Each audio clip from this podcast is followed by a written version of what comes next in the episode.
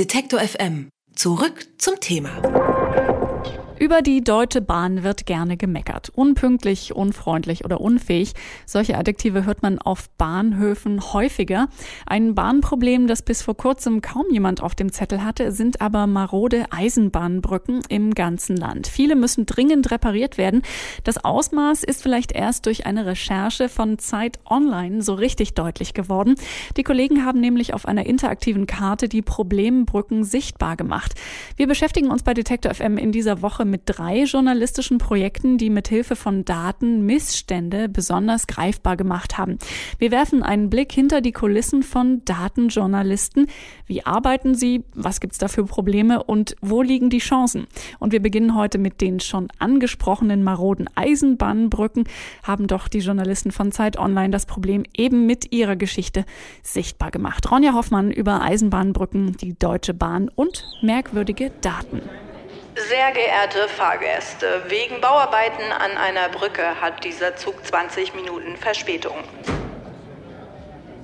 Streik, Schnee und kaputte Klimaanlagen sind nicht die einzigen Probleme der Deutschen Bahn. Denn auch marode Bahnbrücken sind die Ursache für einige Verspätungen. Fast 26.000 Brücken in Deutschland sind beschädigt. Mehr als 1000 Brücken müssen abgerissen werden, weil eine Reparatur zu teuer wäre. Die Bahn hat mit ihren Brücken offenbar ein Problem. Eine kleine Anfrage der Grünen im Bundestag hat dieses Problem deutlich gemacht. Doch erst Journalisten von Zeit Online haben das Ausmaß begreifbar gemacht. Kai Biermann, Sascha Venor und ihre Kollegen haben mit Hilfe von Daten die Dimension des Themas aufgezeigt und für ihre Leser begreifbar gemacht. Sascha Venor vom Investigativteam von Zeit Online. Das Projekt mit den Eisenbahnbrücken ist ein Projekt, das entsteht, weil auf einmal Daten da sind. Also nicht sich vornehmen, wir müssen jetzt etwas machen, sondern in dem Fall war es die Anfrage der Grünen an die Bundesregierung, über den Zustand der Eisenbahnbrücken Auskunft zu geben und dann im Dokumenteninformationssystem des Bundestages genau diese Antwort auf die kleine Anfrage zu finden war. Klingt erstmal schön, aber dann fängt eigentlich die Arbeit an. Das Team freut sich eigentlich über viele Informationen. Wollen sie doch Daten in einen sinnvollen Zusammenhang bringen und einzelne Puzzlestücke zusammensetzen.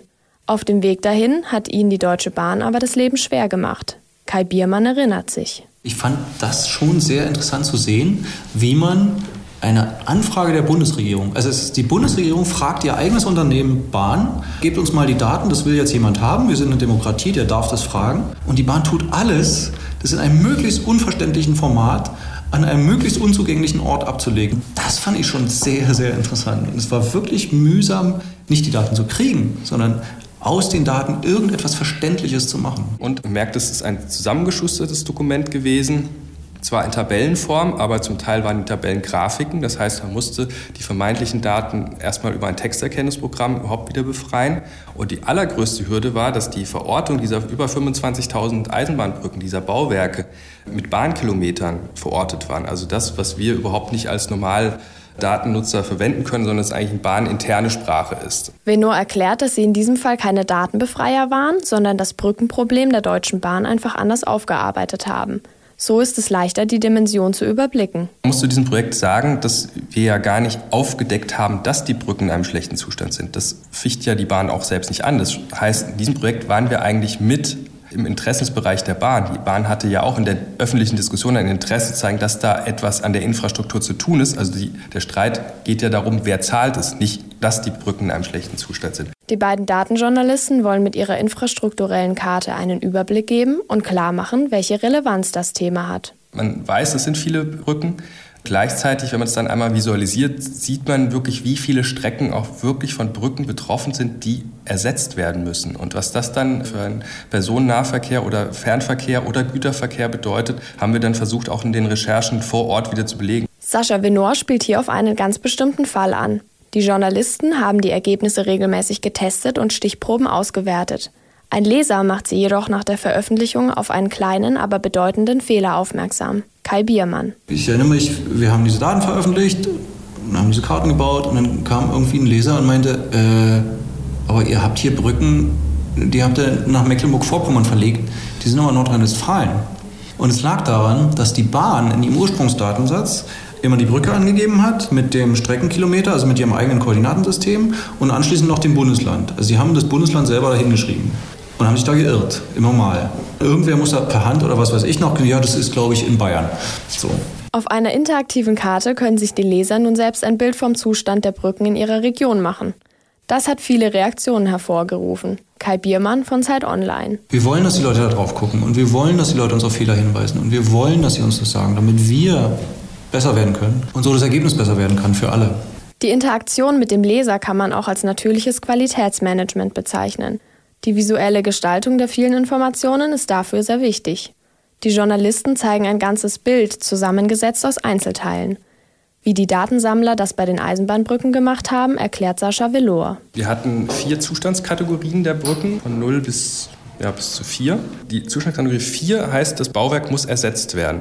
Wir haben uns dann entschlossen, und das ist im Journalismus ja auch immer eine Frage, dass, welche Geschichte erzählt man, dass man, wenn man auf die Karte kam, in der ersten Zoom-Stufe eben genau diese Zustandskategorie gesehen hat. Sie wollten die Dimension der am stärksten betroffenen Bauwerke in der ersten Sicht zeigen. Dazu stehe ich auch, aber es gab auch Kritik, die gesagt haben, aber wenn man weiter reinzoomt, sieht man, dass auch viele Brücken in Ordnung sind.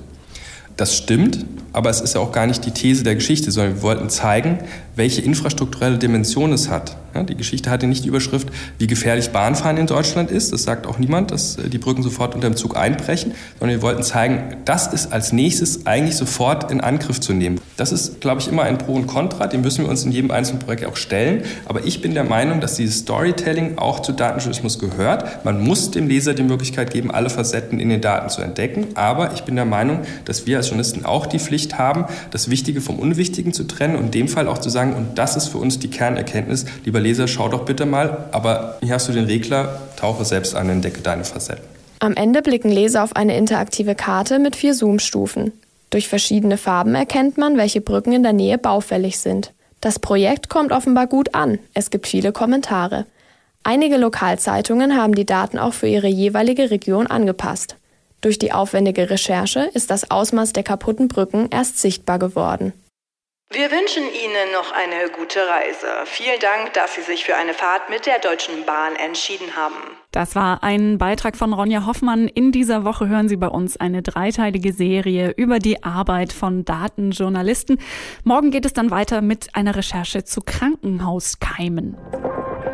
Alle Beiträge, Reportagen und Interviews können Sie jederzeit nachhören im Netz auf detektor.fm.